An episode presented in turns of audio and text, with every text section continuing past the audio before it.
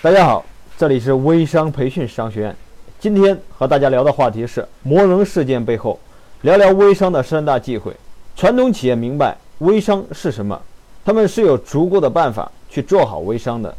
回归到本质，微商无非就是产品、团队、动销这些。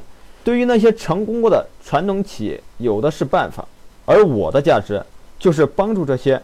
传统企业更快速地熟悉并适应这个领域，提升效率的同时，尽可能的少走弯路。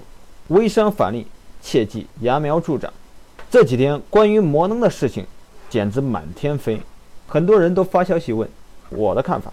我认为任何事物都有其生长的规律，如果是芽苗助长，最后肯定是会出问题的。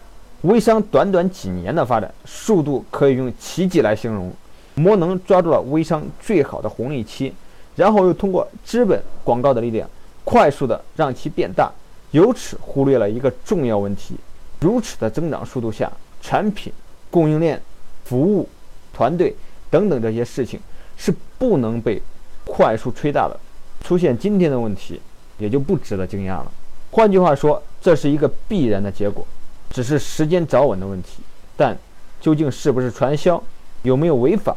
这些都是需要国家相关部门来裁决的。魔能事件受到如此关注，其中还有一个原因，看笑话。魔能天天都在说自己是行业老大，微商领域的其他品牌未必赞同他们这样的言论。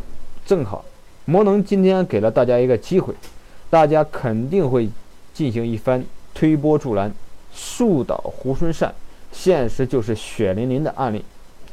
那些没有做微商的外围人士。他们也可以借此理直气壮地骂一骂微商了。在他们看来，今天的魔能，一切都在他们的预料之中。无论各行各业，都会存在着大量看笑话的人。他们不做事情，但又总爱对别人的事情指指点点。如果别人成功了，他们会说别人踩了狗屎运；反之，他们就觉得那是必然的，因为他们早就察觉有问题了。正因为这样的环境，导致了大家不敢创新。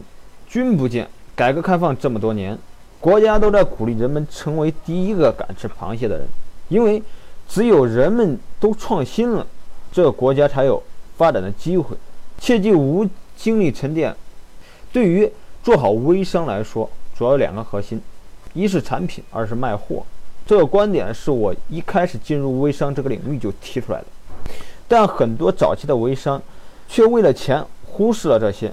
我会把魔能的事件当成一个反面案例来看，这就是做不好产品和动销最坏的下场。无论是因为发展太快而应接不暇，或者是压根就没有重视，但下场都是一样的，道法自然。很多事情必须是要经历和沉淀的，而不是有钱就能买来的。还有一个细节，我也和大家说说：如果那些代理赚钱了，品牌商说什么都是对的。反之，大家就是一副我不赚钱就是你有问题的态度。要我说，早干嘛去了？交钱的时候怎么不想到呢？这一切都是活该。今天就和大家聊到这里，祝大家发财。大家可以加我微信：三七零八四零一三四。